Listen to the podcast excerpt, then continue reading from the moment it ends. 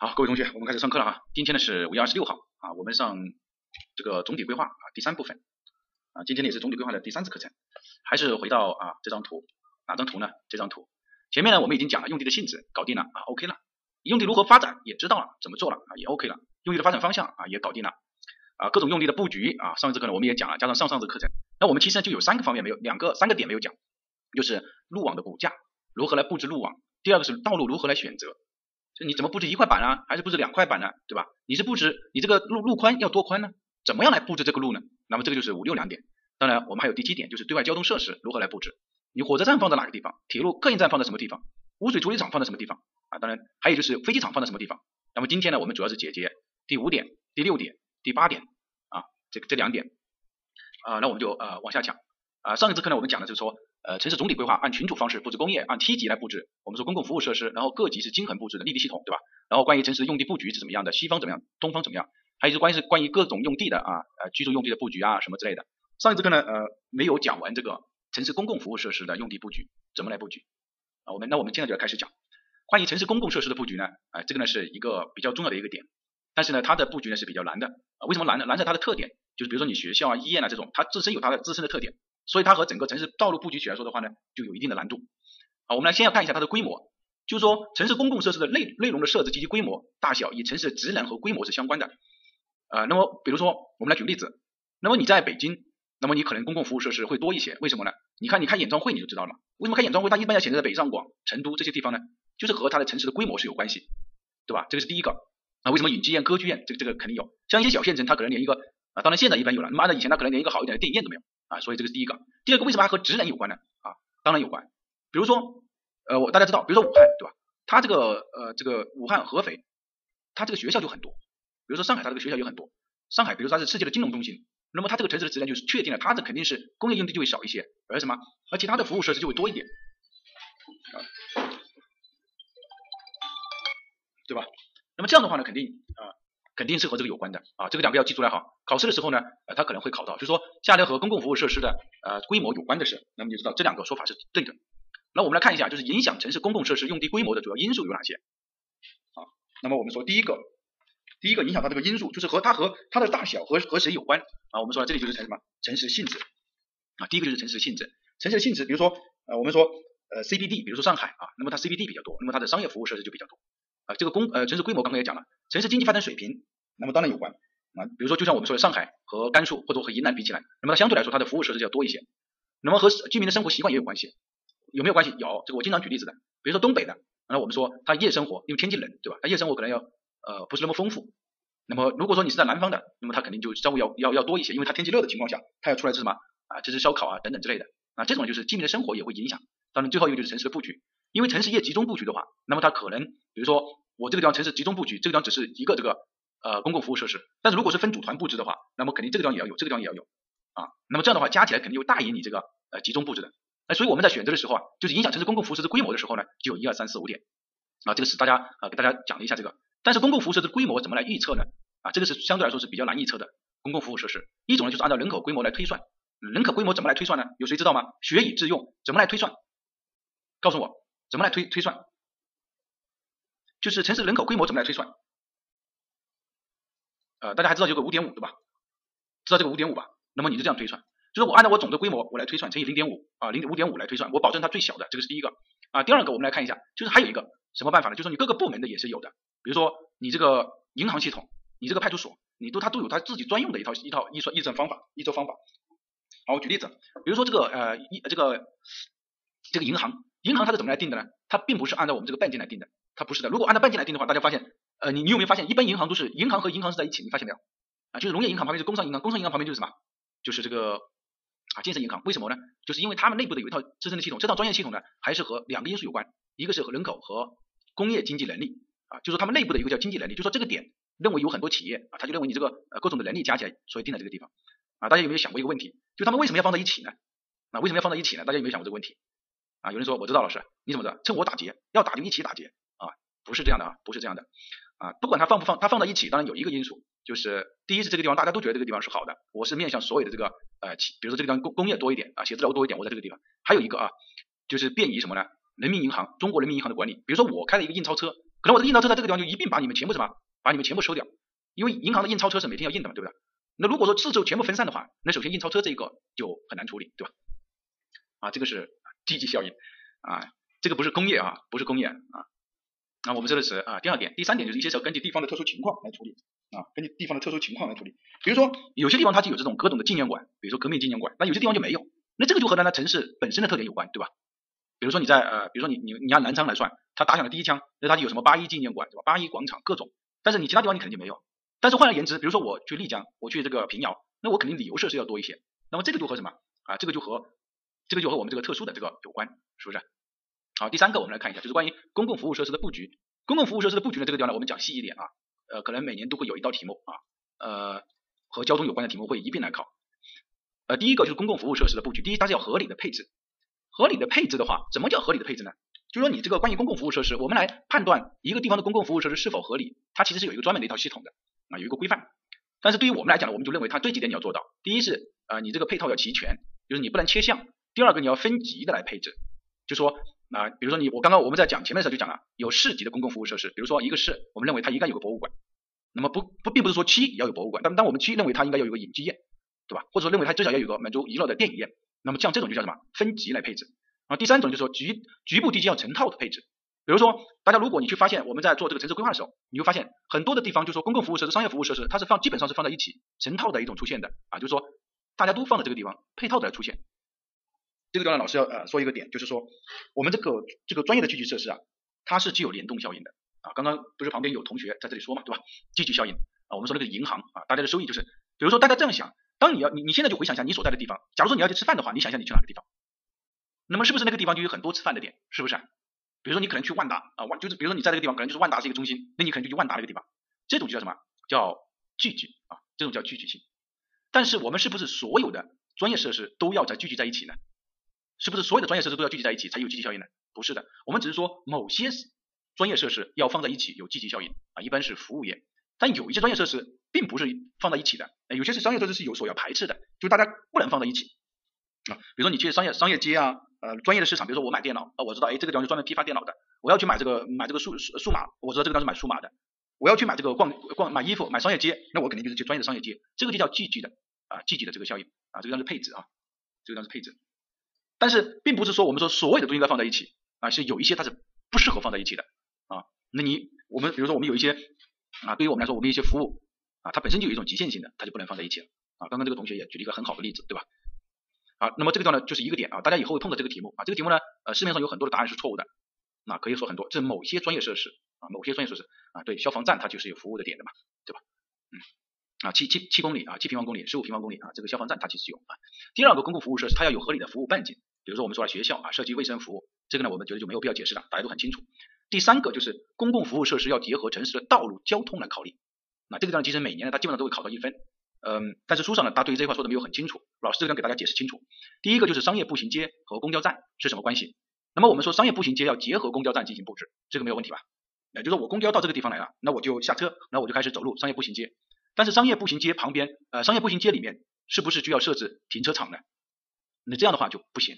如果你商业步行街周边就设置停，就是设置那种社会停车场的话，反而会造成什么呢？造成私家车的大量的使用，就是大量的交通会进入到这个旁边来。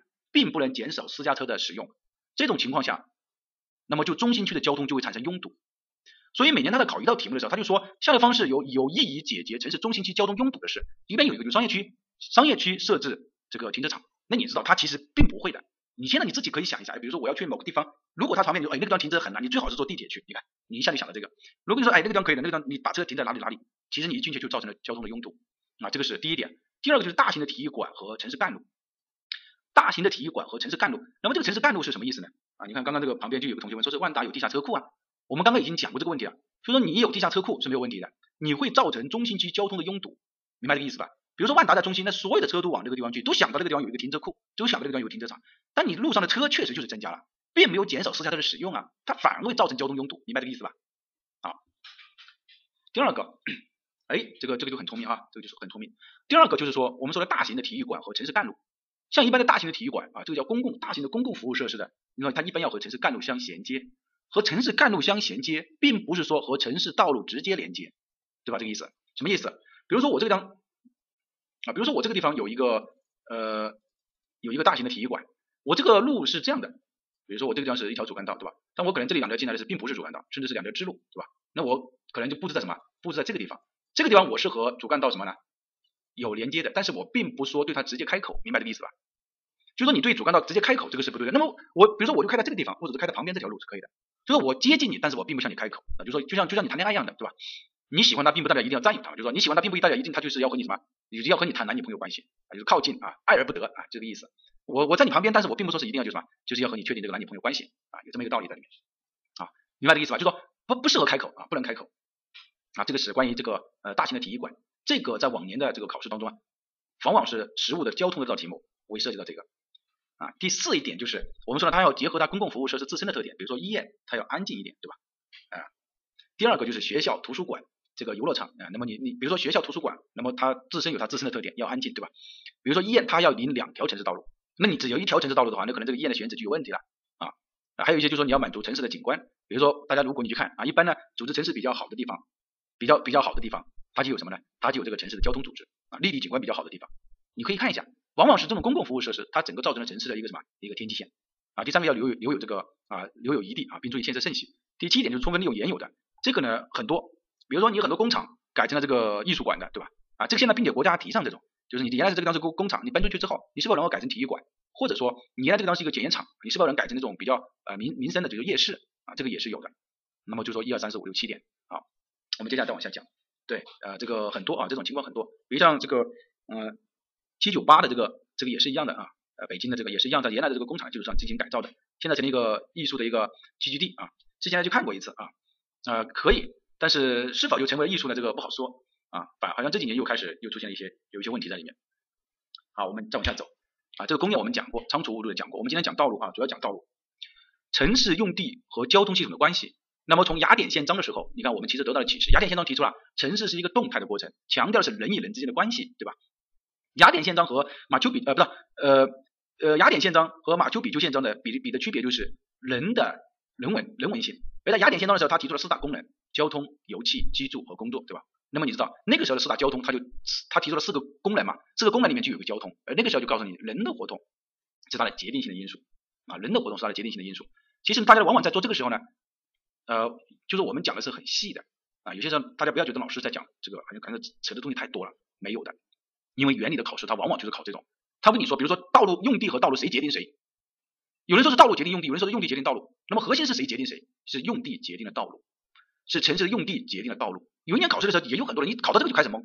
如果说人的活动决定了道路，也是对的；人的道路决定了用地，也是对的；人的道路到城市用地决定了道路，也是对的。它本质上就是人决定了用地，用地呢决定了什么呢？决定了道路。本质上是这么一个道理。所以他说的很含糊啊，就是他是这样说。为什么呢？因为人在哪里居住，人在哪个地方活动，就是表示这个用地这个地方是适合做什么用地。而最后这个用地呢，又反过头来结结合这个道路啊。等一下我们会讲，为什么你这个地方是交通性的主干道，而你这个地方是生活性的主干道？为什么？就是因为人的活动用地来决定了这个道路啊。这个是第二点。第三点就是关于呃，我们说对于雅典宪章的时候，他提出了一个交通分流和功能分工的一个思想啊，就说哎，大家我们交通要分流啊，比如说人车分流，这个现在大家很熟悉啊。功能要分工啊，主干道，比如说你是交通性主干道，我是生活性主干道，或者你是快速路，我是什么？啊，这是这么一个，你是通达性的，我是生活性的啊，我是这个呃到呃通，你是通，我是达，就说你强调的是快，我强调的只要到达就可以了啊。这个关于就是雅典宪章，然后城市道路系统和城市用地的关系，就是一个是骨架啊通道，城市道路是伴随着城市的发展而发展的。呃，有人是这样说，他说呃城市道路是不是一开始的时候就有没有功能分工啊？就说这个功能分工的思想是不是从有道路开始的时候就有？是不是？是不是？就是我们说，你这个城市道路是不是从一开始有道路的时候就开始有这个啊功能分工的思想？是不是？先画用地，再画交通。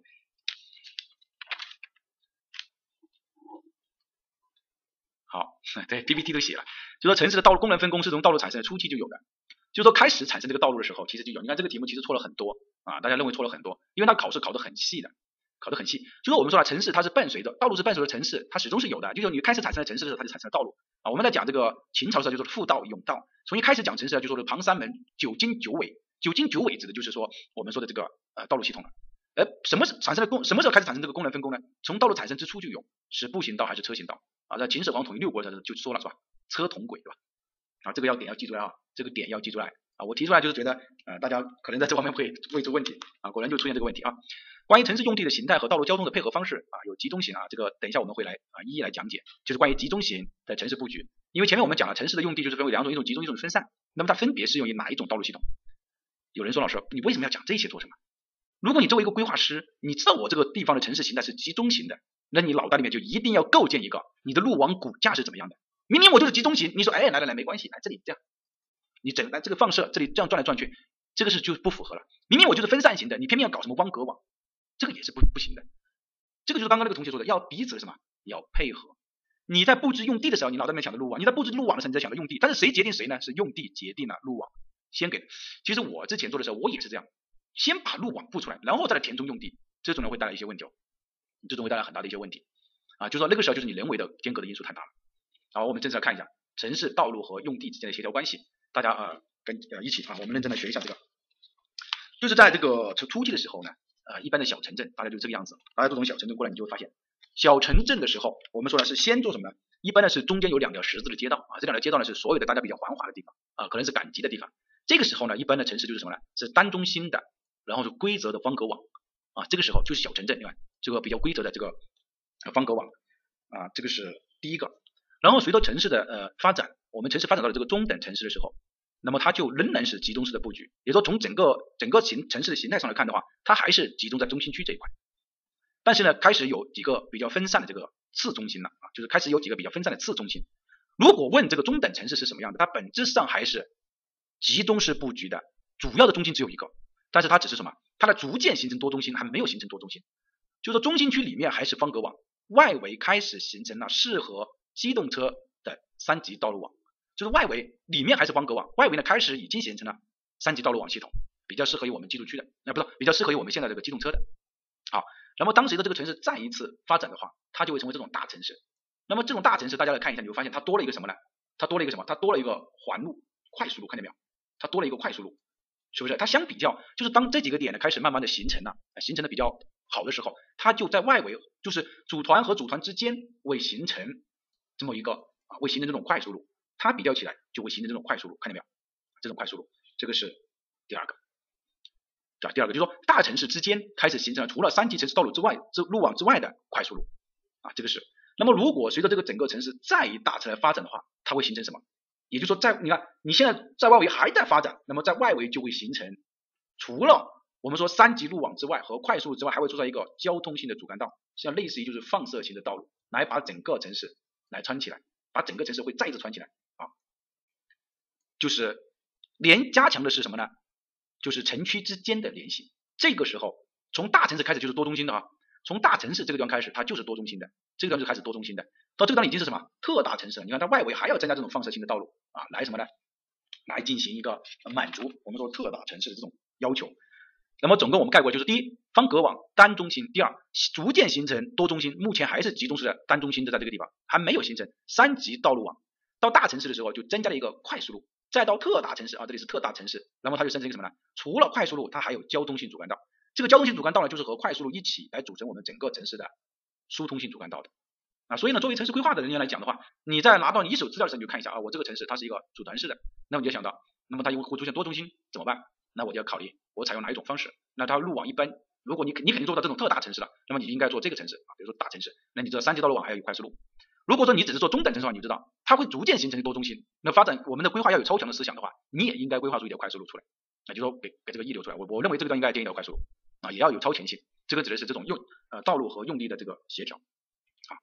那么我们用地，我们我们来看一下这个方格网什么时候适用于方格网？我们前面讲这个讲了很多，什么方格网啊，什么放射性的啦，对吧？那老师就要跟大家讲透，就是希望说你要明白你什么时候适用方格网，方格网的路网系统有哪些缺点和哪些优点，对吧？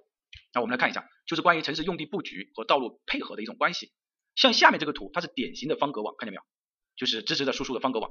那么它为什么可以直直输出的方格网呢？因为它的地形比较平坦，地形比较平坦，交通呢比较分散，就是它的特点是地形平坦。地形平坦的话，那我们整个就会形成，因为我每条每个方向都有很多条路嘛，看见没有？所以它的交通就比较分散，灵活度很大啊。我这条路堵了，我可以到另外一条路；这条路堵了，我可以到这条路。但是它有一个缺点，就是对角线联系不是很方便啊。这个因为大家呃，你当然你想一下，你知道对吧？如果说是放射性的，那我比如说这个地方是放射性的，我从中心区到这个地方直直可以一条路放射过来，但是我是方格网对吧？我最我要走什么？我要走这个呃这个这两个边，那么大家知道两边这个大于第三边，那么所以它的对角线的联系不是很方便，就是非直线系数比较大。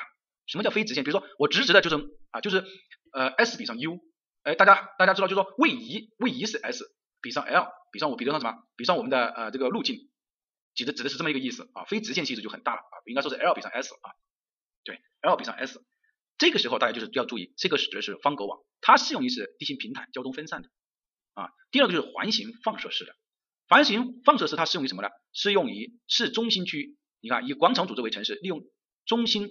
同外围的郊区的联系，我中心你看这个环形，然后呃给大家学掉，我这个地方是啊环形，然后呢再往外呢是什么？是放射性的，对吧？环形和放射性的，大家如果这样的话，你会发现它解决什么问题呢？它比这个汪格网解决了一个什么问题呢？它有利于中心城区和就是市区之间的联系。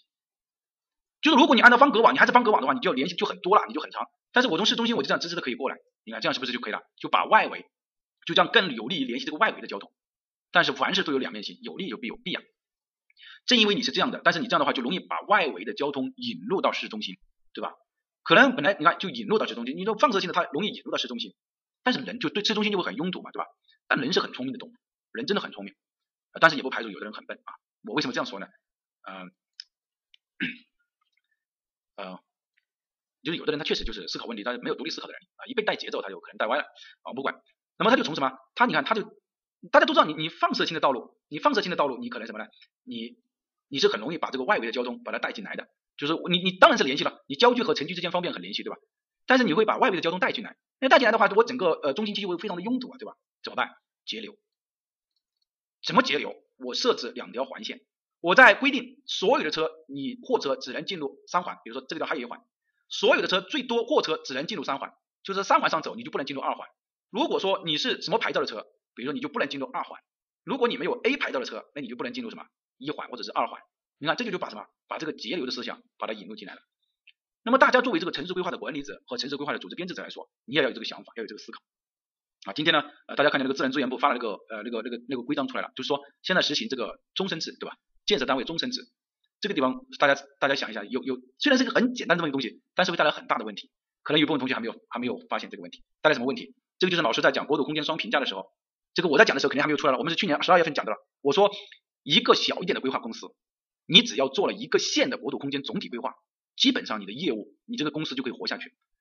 就说这个终身制，不是说明面上他们并没有说，哎，以后这个规划就是这个这个来做，但是两点的限制会让你一直还会一直会让这个来做。哪两个点限制？第一，国土空间规划所需要的数据是很多的，这个数据的获取，那你没有，比如说你要编制空规，你要编制，你没有这个，我有，那相对来说我肯定比你就要更优惠。更容易。假如说我做了国土空间规划，我我比如说我四百万做了，那我这个获得的资料还有那个一张图那个平台，就是我所有的图纸啊，一张图平台都是用的是我当时做总总体规划的时候的。那你现在想你来和我抢，你觉得你有这个优势吗？你第一你数据没有我优势，第二我整个那张图里面我设置了很多东西，这是你没有办法知道的，这个就排除掉你了。第二个就是这个终身制，终身制不是说这个规定以后就是这个公司来做，但是我既然要承担终身制这个责任的话，那么政府机关和这个同样的道理，他就会出于这种考虑。只要没有太大的过错，就是让还是继续让你来做嘛。就是比如说有个小的更新啊、改造啊什么之类的，对吧？都会最后都会轮到你的头上去啊。这个是，所以你并且你你做了总规，那你相关的这个人脉关系还在啊啊，这个其实都会带来一些很大的问题啊。啊，这个是关于啊这个这么一个考量啊，这么一个考量，就是说这个是我当然我我这个解释不一定是对的啊，但是是我自己的一个理解。好，我们接下来再来看，就是方格网加呃环形放射式。方格网就是说我既有方格网，但是呢，我也有环形放射式啊。看北京这个是最明最明显，方格网是很明显的，对吧？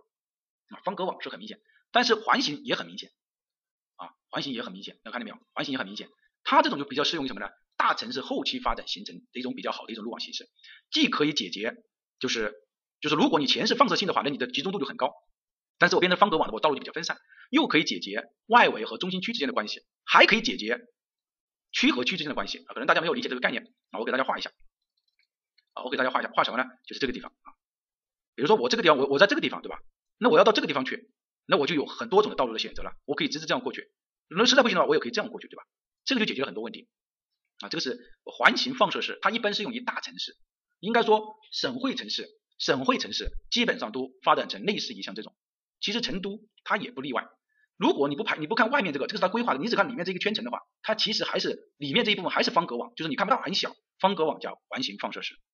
好，有两个比较特殊的，比如像这个链式的道路网啊，混合式的，那这个就是混合式的。你看什么叫混合式？各种都有。这个地方你看是什么？是方格网，业务股份啊，在地方赚钱可以到一百万啊。说到这个地方呢，其实啊，今天我我我为什么说呢？就是啊，本来我不想点名啊，但是我觉得啊，我二二二三啊，一直在这里说，说是上课能不能简单一点，就是不要拓展。他说你就说说经理上课能不能不要拓展？我说为什么？他拓展的话呢，就是我只要知道书上的知识就可以了，你把书给我就可以了，你不要去拓展。那我现在辛辛苦苦在这里拓展这个内容，你觉得？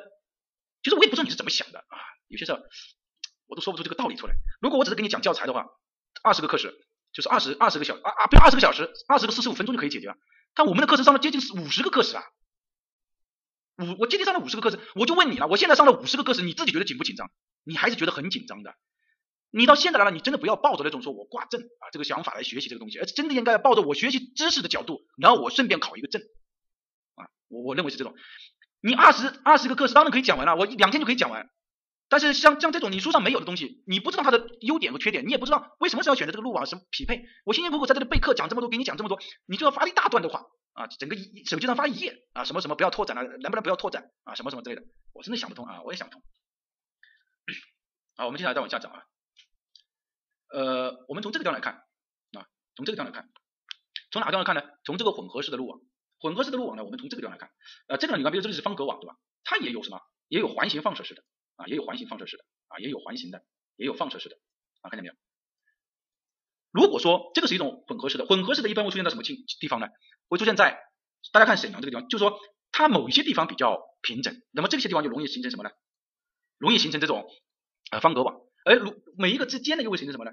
每一个之间又会形成这种呃，需要你用什么？需要你用这种交通性主干道的把它联系起来啊。每一个之间又会形成一个需要交通性主干道的把它联系起来。那这种呢就叫什么？呃，混合式。还有一种叫链式。链式呢就是比如像这种就是典型的这种链式啊，就是鱼刺骨架的这种啊，类似像鱼刺骨架这种链式，看见没有？啊，这个呢是关于链式的这个道路网啊。这个呢指的是方格网加环形放射式。那么它们彼此之间呢都有它的优点和缺点的。啊，这个地方呢，老师呢是从另外一本书上给大家摘抄出来了。就是我们不同的城市形态决定了我们不同的城市路网系统。比如说方格网它的优点、它的缺点是什么？环形放射式它的优点和缺点是什么？啊，这个是会考到，这个是会考的，就是在驻规考试当中它也是考的。然后自由式的路网，其实自由式就是混，就是这个我什么都不管了，就是依据地形啊灵活的啊，甚至会出现这种啊转来转去的这种情况。这种呢是一般是受地形的限制。当然还有一种就是混合式啊，混合式。这个东西要说明一个问题，就是棋盘式就是方格网啊，可能大家觉得这个问题还是要说嘛啊，需要说啊。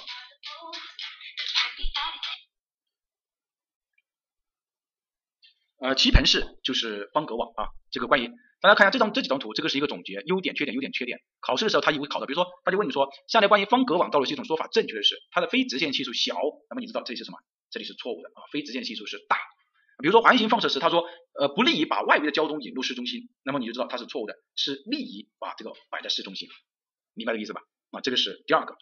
那我们第三部分就是来讲一下关于城市的用地布局和城市道路网系统的一个配合啊，这么一个关系。这它们之间有一个什么关系呢？有以下几个关系，我们来看。第一，我们快什么快速路？快速路是指的是专门用道路网的连接的，就是专用的路网，快速路，明白这个意思吧？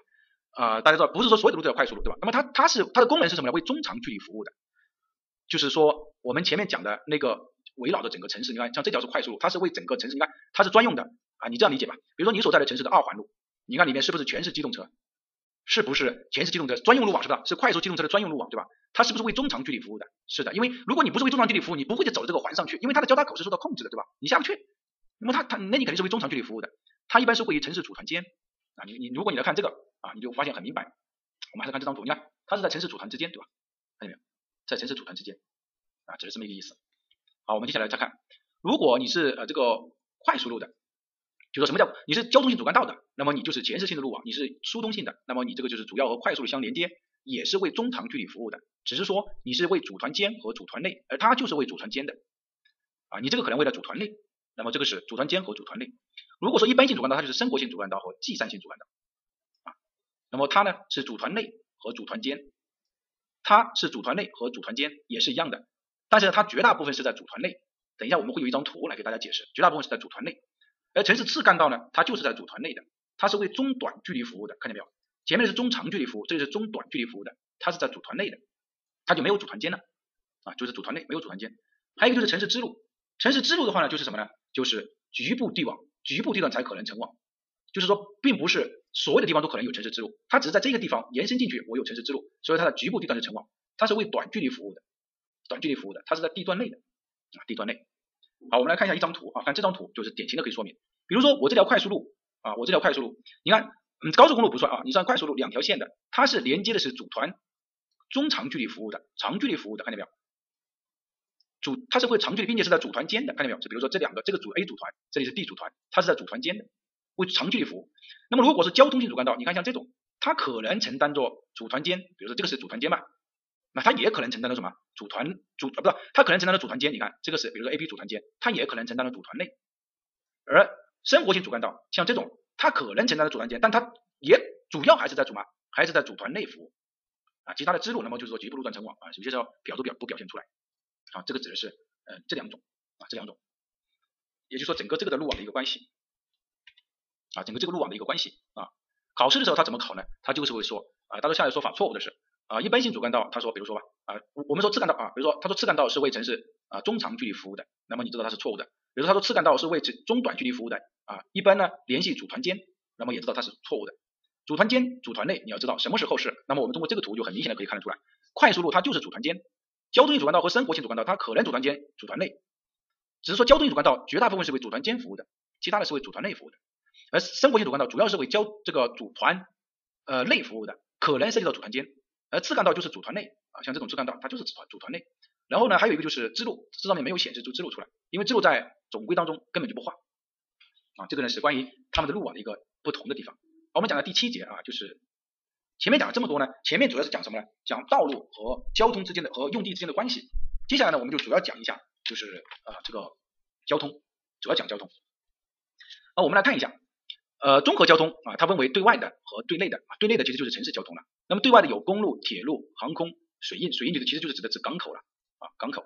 那我们不刚刚在讲那个第一个图的时候，我们第一张图呢就说，那么对外交通设施布置在哪个地方，对吧？就是我为什么铁路是布置在城市的中心区的外围？而其他的就不是布置在城市中心区的外围，那我们要知道这个原则。还有一个就是关于城市道路交通，城市交通呢指的就是我们城市内部的交通。啊，我们来看一下城市交通，它分为这个道路交通、城市轨道交通和城市水上运输、水上交通。这个地方呢，我留一个作业啊，我留一个作业，留哪个作业？就是关于城市交通系统这个作业。什为什么要留这个作业？什么意思呢？城市交通系统和城市运输系统、城市道路系统、城市这个交通管理系统，它们之间的关系是什么样的？啊，这张老师不讲啊，希望你去了解一下。就是为什么我在这地方我要留这个作业？因为我们的城市呃综合交通体系规划标准，它那个和原来的这个标准是不一样的，所以这个地方是有问题所在的。而这个问题就是要涉及到会衍生出我们后面的一系列的一个变化啊，这个是关于第一个啊，留一个作业。那我们接下来往下讲。那么我们就来看一下对外交通。那你对外交通到底放在什么地方呢？哦，我们第一个看一下城市铁路客运站。呃，大家不要看啊，你你的你你教材上的肯定是和和我这个上是不一样的啊。为什么不一样？因为它本身就变化了。啊，这一部分是更新了啊，这一部分是更新了的。啊，我们接下来往下讲，相关讲了，我估计也不是讲的于老师是讲的我和是讲的这个内容吗？那讲的这个内容就表示呃于老师更新过了啊。那我们来看一下，就是战场啊，铁路。那我们说一个铁路，那么它首先是要有什么？每一个地方会有站，每一个地方会有站，对吧？每个地方会有站的话，那么就有一个问题了。那么到底是站决定了线，还是线决定了站呢？就说你想象一下，比如说我们说啊京广线啊京长线，那你要想，比如说呃沪昆线。那你知道你要知道你这个是站决定了这个高铁的线路，还是高铁的线路决定了站呢？啊，那么我们说了是站决定了线路啊，这个是第一个啊，站决定了线路。第二个啊，这个考试的时候他直接就问你啊，并且这个考点呢，我觉得如果大家考上了这个应该啊不会再就出错了啊，这个是第一个。第二个就是关于客运站它布置在什么地方啊，我们来仔细看一下，就是说中小城市它设置一个站场就可以了，这个和实物的一道题目是一定有关系的。啊，接下来这个讲的内容就其实原理当中呢，它反而考的很少啊，最多四分，但是实物当中呢，可能就是一个十分的一个题目啊。客运站，中小城市它一般是设置一个站点，那么它依据铁路线网的合理的位置来确定就可以了。大城市要设置两个以上的站点啊，有人就立马就问说，老师大城市是多大啊？是不是按照我们之前的分类，五十万以上是大城市？不是的，一百万以上才是大城市，一百万以上的大城市，那么它要设置两个以上的客运站。指的是铁路客运站哦，铁路客运站。那么我们看很多城市，它都是这样过来的。比如说这个地方，然后是一个城市，这个地方有个什么什么东站，比如说，诶，比如说这个地方是呃东站，然后这个地方是一个什么，可能就是北站啊，或者是西站。那么这样的话，你看一下，它一般就有两个点啊，两个啊，这个是第一个。第二个客运站要有便于连接对外的交通通道，什么意思？就是说，当你铁路客运站一到达，那么你要下车，你是不是要下来，对吧？你下来的时候，人员就要疏散。我记得最呃明显的地方好像就是襄阳，襄阳是一下是襄阳东站嘛，一下襄阳东站高铁站，这个地方就是就是什么呢？有一个广场啊，好像是这样一出来，广场这个地方就是什么？就是呃公交站，好像就是啊，就是一个公交站啊，公交枢纽站啊，开始就在这里排队了。所以它要有便于对外的交通枢纽，并且这个呢一定是交通性主干道。就说要快速的出去。第三个呃第四点，刚好说到这个地方他就来了，他说宜结合公交枢纽啊，设置城市轨道交通。我们来看一下这里，第一，公交枢纽，刚刚老师讲的，哎，是武汉，就是襄阳啊，襄阳站，嗯。那么你你这个你在这个地方的时候，你看一下，你一下来你就公交枢纽了，就你你比如说我我作为一个外地人我去对吧？那我肯定是公交枢纽或者我打车。那么它这个地方就是一个公共交通枢纽，就是说有出租车，有网约车，也有我们说的公交。如果有地铁的话，那么就要和地铁相衔接。那么如果没有地铁呢？没有就算了嘛，有就衔接，没有就不衔接嘛。啊，这个呢是指的是这么一个这个这个，第三个就是客运站和其他换乘的距离呢不能大于啊，就是不宜超过两百米。这两百米不是说呃不是说我我我这里一个点到这里一个点这个两百米，但是你可能不是这样直直的过来的，你是这样这样可能要这样绕过来对吧？那你绕过来的话可能就五百米了，那么这种呢也是认为是不合理的，就是不宜超过两百米啊，这个指的是这么一个问题。可能有人同学同时就会说了，老师这个要讲这么细吗？啊，要讲这么细啊，没办法。呃，第二个就是关于高铁站啊，这个当是普通客运站，关于高铁站怎么设置？啊，其实这两个题目呢，一个在一八年考了啊，一个在一九年考了，这两个点大家不知道而已。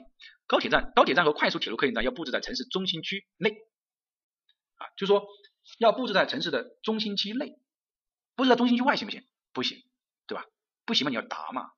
比如像二零一九年的第二道题目，那个高铁站布置在高铁组团，我不知道，等等一下大家拿到这个真题集就可以看得到。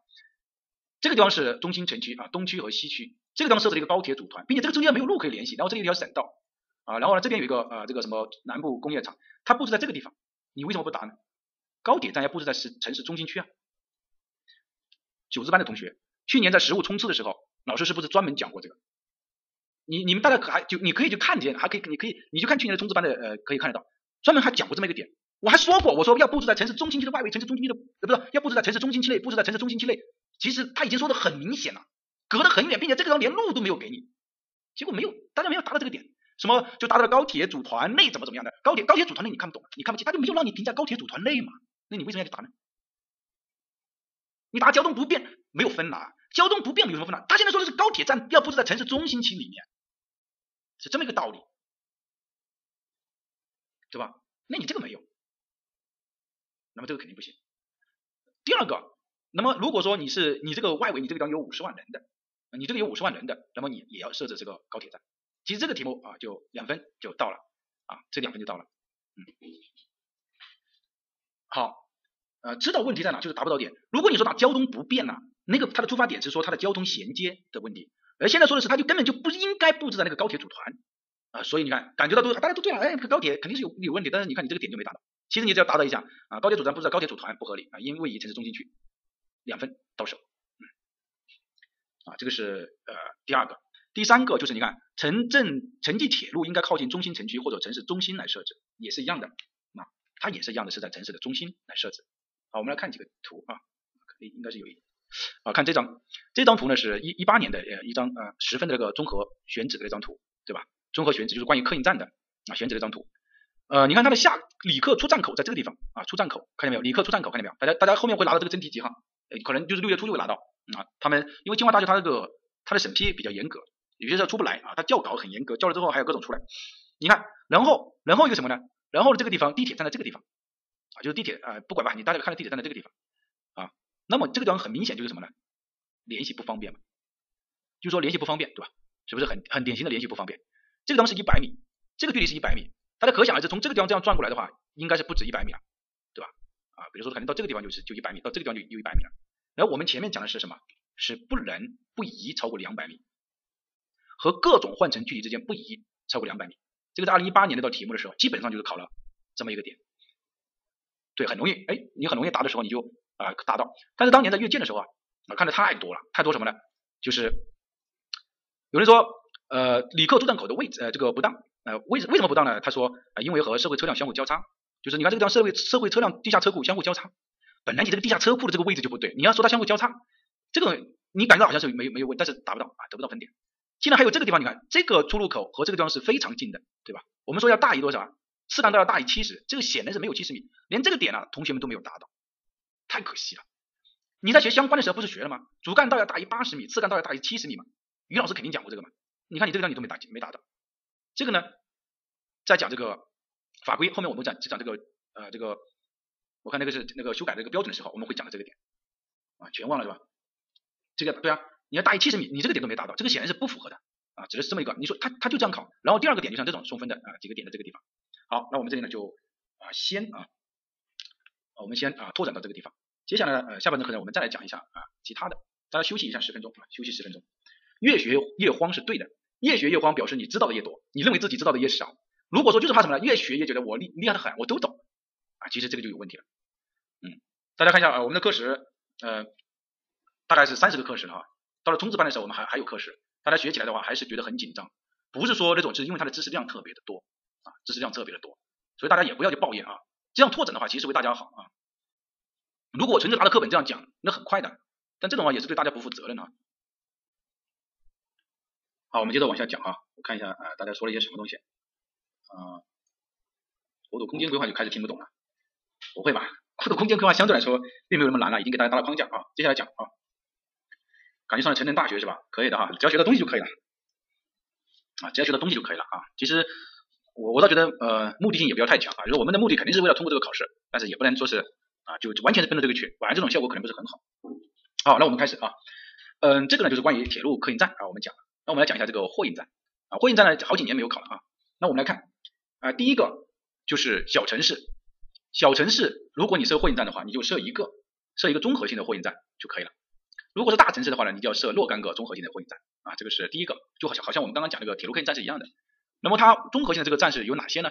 如果说是综合性的货运站，那么你应该放在什么地方？要放在市区接近货源或者是消费的地区，明白这个意思吧？接近货源，综合性就比如说我们来了一一窝东西，这个东西是给这个你这个城市里面所应用的，给你这个城市用的，那么你看它肯定要接近市区嘛，对吧？或者说你就直接接近你消费的地区，比如说我批发了一些手小这个小商品手工业啊，小商品的这样什么首饰啊、这耳环啊什么之类的，那么要么就直接进入你这个消费区，要么就接近市区啊，这个综合性的。还有一种是专业性的，既然都说了是专业性的，专业的就是专业的事情就要找专业的人来做嘛。对吧？那你就要放到什么？你的工业或者是仓储的集散点啊，集散点。我本来就是专业性的，比如说我石油，我大宗商品，那你不可能呃还还是要再去再去什么？再去运输一次嘛？那么就按照它的集散点就可以了，直接就到集散点。当然这个集散点一般在城市的外围，你不可能在市中心。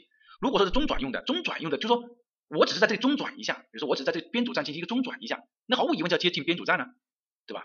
本身就是为了用来中转嘛。那所以我就接近编组站啊。什么叫到发为主？啊就是，嗯，以到就是说，要么就就是直接到发为主，其实目的就是和中转站这个来进行一个比较的。就说中转站里面它也有一些综合性的，就是我这个里面也是分很多综合性的。但是呢，我就是到这个地方就到了，或者说我就从这个地方开始发货，我就发了，并不存在中转这种情况，明白这个意思吧？就是我要么就是我就直接到你这个地方啊，这个叫到；要不我就从你这个地方发货啊，这个是发啊，对啊，并不是啊，并不像这个我只是你中途的一个点啊，并不是这个意思。所以他才说你到发为主，你要么就接近市区货源，看见没？你要么就接近消费地区嘛。如果你是发的话，你就接近货源嘛；如果你是消，你是呃到的话，你就接近这个呃消费地区嘛。如果是中转的，既然都是中转的，大家别脑袋想一下，就是中转，我我又不在你这个城市，我和你没有什么关系，对吧？哥只是从你旁边路过，我在这里停一下，那么所以我就什么，我就是停了之后，我还要通过呃编组站啊码头，然后又要接下来走的啊，不留下一丝银彩啊，不带走一片银彩，只是这么一个意思。所以他就靠近编组站或者是码头。这个在考试的时候，假如说考到了，啊，大家一定要记住了，记住什么呢？中转站和编组站要放在一起。专业性的货运站要和集散点放在一起，到时候选点的时候，选址的时候，选点的时候，这个要注意。危险品的，我觉得大家都会选对啊。危险品就只能是设在郊区，然后要安全隔离，也就是我们说的三类的啊，三类的这个仓库啊，是关于这几个货运站的啊。编组站啊，我们来专门讲一下编组站，因为有一年啊考过这个编组站的一道题目啊，十五分的一道题目。他说什么叫编组站，大家知道吧？什么叫编组站，应该知道吧？这个应该没有问题吧？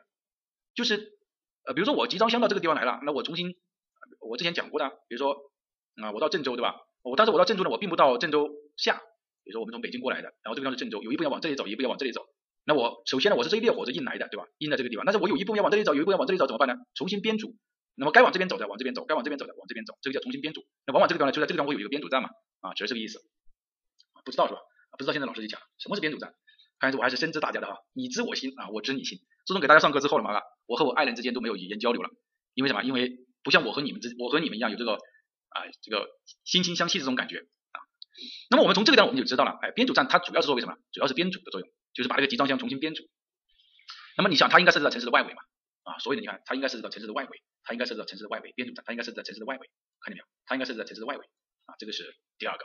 但是编组站它有一个特点哦，它是有缺点的。它的缺点是什么呢？啊，大家可以看一下这里，就是它的占地比较大啊。比如说一一条铁路过来，可能它要因为它要编组嘛，它这个地方要分为好几条铁，好多条铁路，然后又收缩到一条铁路啊。这个我觉得大家肯定是见过的啊啊，你看这个这个就是它就在这里编组啊，把这个货物移到这条铁路上，把这条货物移到这条这条铁路上，然后重新走。所以它的就是占地比较大。对，你既然它占地比较大的话，它就对城市的分割比较严重，对交通的分割也很严重啊，对交通的分割也很严重。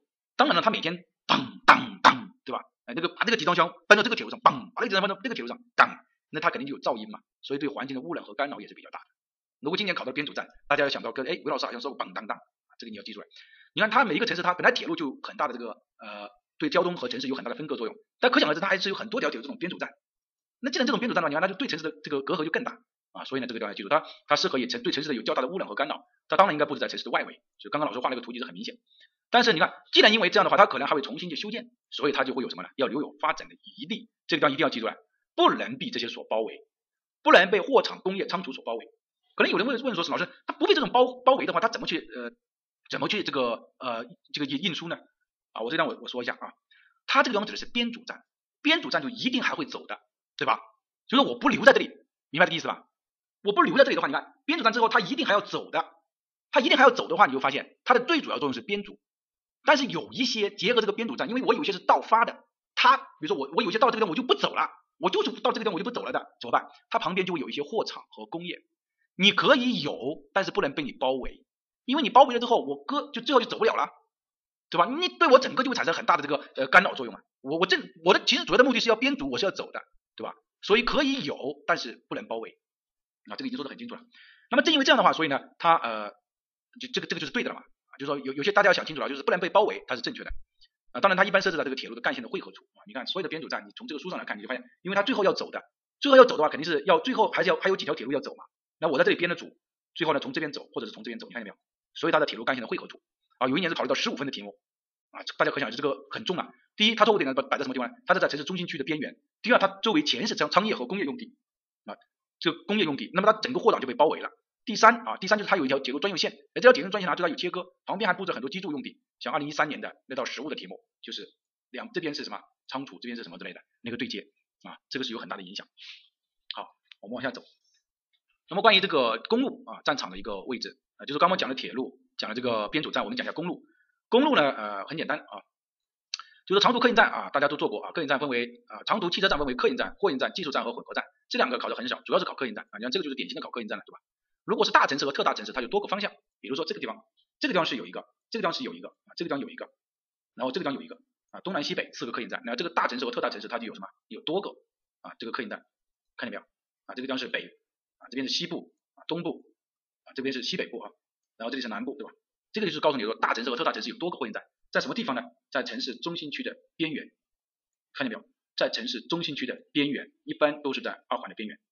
然后这个地方你看它它这个什么？它是因为这这边还是你看在这里有老城，所以它就在城市中心区的边缘。啊，我就是通过这个实际的例子让你了解书上这个话是什么意思，以至于你在选的时候就不会搞错。要和交通性的主干道连接，要和交通性的主干道连接。你看这里都和地铁连接了，要和交通性的主干道相连接。这样的话还有一个好处，比如说我要去北边的我就往北边走，我要往西边的我就往西边走，我要去南边的我就往南边走，不会存在着什么呢？存在着需要经过城市中心区的这种问题。看见没有？对城市的城市内的交通没有产生干扰，因为我比如说我这个北部客运站，我就是你北部县城的城市的来的，就全部停在北部，我规定你就停在北部，这样的话对这些地方就没有冲击了，是吧？那么这不是很好吗？啊，我就这样把这个告诉给你啊，这个告诉给你。第二个就是关于中心中小城市，那么它就设置一个就可以了啊，合并设置啊，这里有几个点啊啊，有些设置的啊，我们后面还会重新来讲。第二个我们来看一下啊，就是关于这道题目，其实它就是考的客运站。啊，考的客运站，那我们就知道客运站还有一些特点啊。啊，关于货运站啊，我们就呃可以快速的过一下，它是布置在城市中心区的边缘啊。那么它有两种，如果说呢你是为城市服务的，那就布置在城市中心区的边缘；如果你就不为我整个城市服务，你只是转，你看你是工业原料，那么或者是转运的货物的，你就布置在货物集中的地区就可以了。哎，技术站啊，一般呢主要检修啊，负责比较大，对居民干扰比较大。过境的这种服务站，一般是结合啊中小城镇，就说我城市啊这里有公路对吧？有公路出来，肯定是有公路的。那么结合旁边那个公路来进行一个什么呢？来进行一个布置啊，这个呃小城镇来布置这个过境公路的一个服务站。如果大家对这个好像不是很理解的话，你就把它理解为这种大型的呃货场呃这个货车的这个休息的地方。你这样的理解的话，那么一般呢，它就布置在这个城市中小型的这个啊小城镇就可以了。啊，关于公路啊也是一样的啊，公路的性质如果按照性质和作用来分的话啊，什么叫性质和作用呢？就是你是定性你的等级嘛啊，你比如说你你是你的作用是为国家服务的国家层面的道路，你称为国道；你是省层面服务的，那么它就叫什么省道；县级的就县道、乡道。如果按照它的任务来分呢，什么任务？就是你的目的是为了什么？我的目的就是要走得快。对吧？我的目的就是要一日八百米啊，八百米加急，那你就走高速公路嘛。如果我的任务只是为了到某个地方，那你就可能走啊一级公路、二级公路、三级公路。这个是按它的任务来分，这个是按性质和作用来分。那么公路不等于城市道路，这个是绝对要区分开的。公路和城市道路使用的规范和标准都不一样，大家一定要记住，公路是公路的技术标准，城市道路是城市道路的技术标准，这两个不可以等同。举个例子吧，举个最简单的例子，比如说你经常看见的是什么？五十米的城市道路，这个可能你会看得见，但是你看不到五十米的公路吧？公路有五十米宽的公路，你应该很少见得到吧？就是因为他们所承担的职能是不一样的。五十米的道路它还有机动车、非机动车，还有绿化，但是公路的话，它一般就不承担这些功能。我只是承担什么交通的功能，对吧？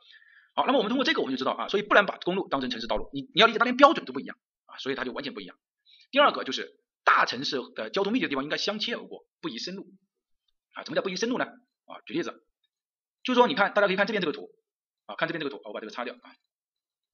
你看这个图，你就很明显的发现什么呢？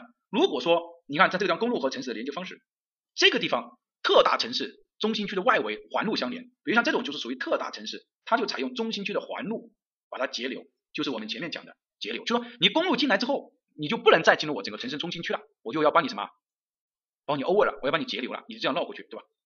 那如果我整个不是这种形态，我是这种分散组团式的这种大城市呢，也简单，你就走我组团和组团之间过去就可以了，啊，过境组团擦边溜。你就把它擦边溜掉就得了。那如果我是小城镇呢？如果我是小城镇呢？小城镇的话，你最好就是有这样啊，把你什么呢？把你这样留出来，两条路你这样进去，两条路这样出来，这个很多。有人说老师，为什么这个地方能不能靠边？就说能不能靠边呢？我们说最好是不靠边。为什么呢？因为你整个城市可能还要发展，对吧？那你如果可能要发展的情况下，你就要留一定的余地出来嘛。那你如果直接就靠边的话，这种就不太不合理了吧？所以你在规划选线的时候，你要考虑啊，规划选线的时候你要考虑啊，这个是关于这几个，像这种他就帮你截流了。直接把你截流了。第三个就是，呃，你看公路和城市道路各层系统是互不干扰的啊。我从侧边大家的交流窗口，其实大家我我们直播的好处就是什么呢？就大家在旁边交流，其实我看得到，因为我在讲的时候，我看见旁边，那看见旁边我就发现大家都懂这一块，那我就没有必要停下来，啊，并不是我一个人死生生的对着电脑在这里当当当当当的讲过去，对吧？你像唐山念经一样的，什么当当当当当啊，没有任何意义。你看我们从这个我们就知道，公路和城市道路它是本身就是两套系统，它不能有干扰。那么你如何做到它不要有干扰呢？这个在近几年的这个考试当中，这个趋势越来越明显化了，就是在评价城市总体规划的时候。往往这个地方就会出现，比如像二零一七年的有一道题目，他说一条呃省道从这个地方通过，然后这边也布置了居住用居住区啊，大家这边也布置了什么？也布置了很多居住区。那这条道路就是穿过城市中心区而过，这条省道，这种就是不对的。为什么不对？原因就在这个地方，它和城市道路相互干扰了，明白了吧？我像这种点已经我已经说的很清楚了，我不管你是哪个专业的，讲到这种程度，我觉得你就应该会做了啊。我们讲的很细了哈，我告诉你的原因，并不是告诉你他们之间相互干扰就就可以了，我是把原因告诉给你了，就是因为他们会相互干扰。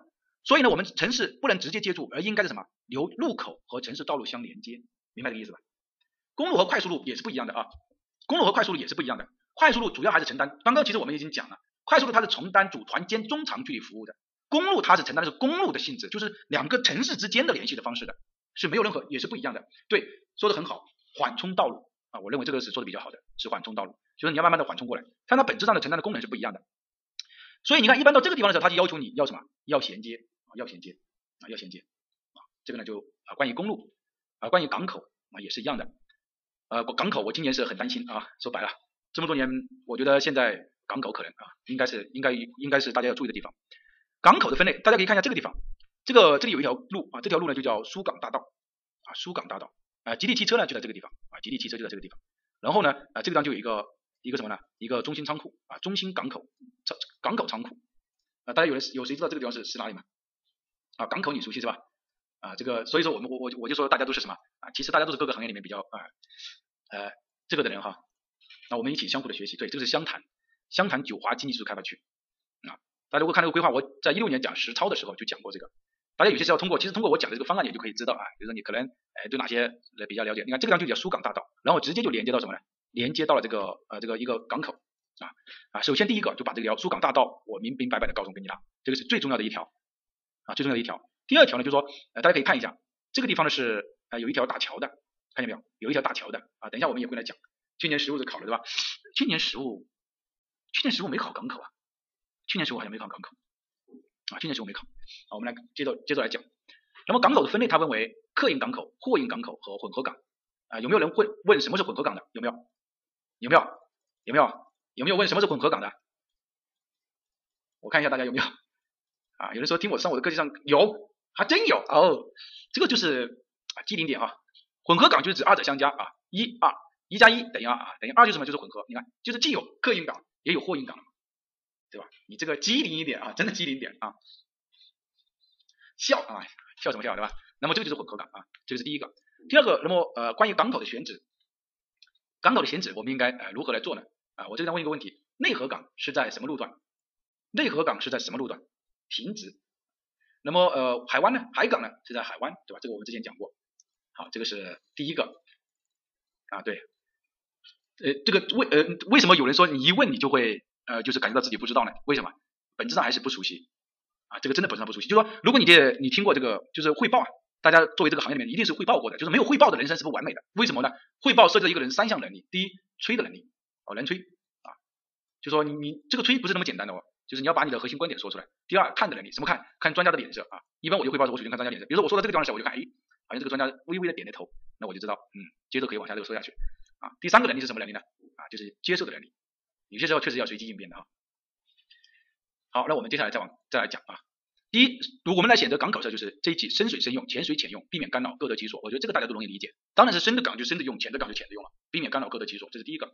那么我们在进进行这个城市总体规划的时候，就深水深用，浅水浅用。第二个是港口的杂件货要布置在哪个地方？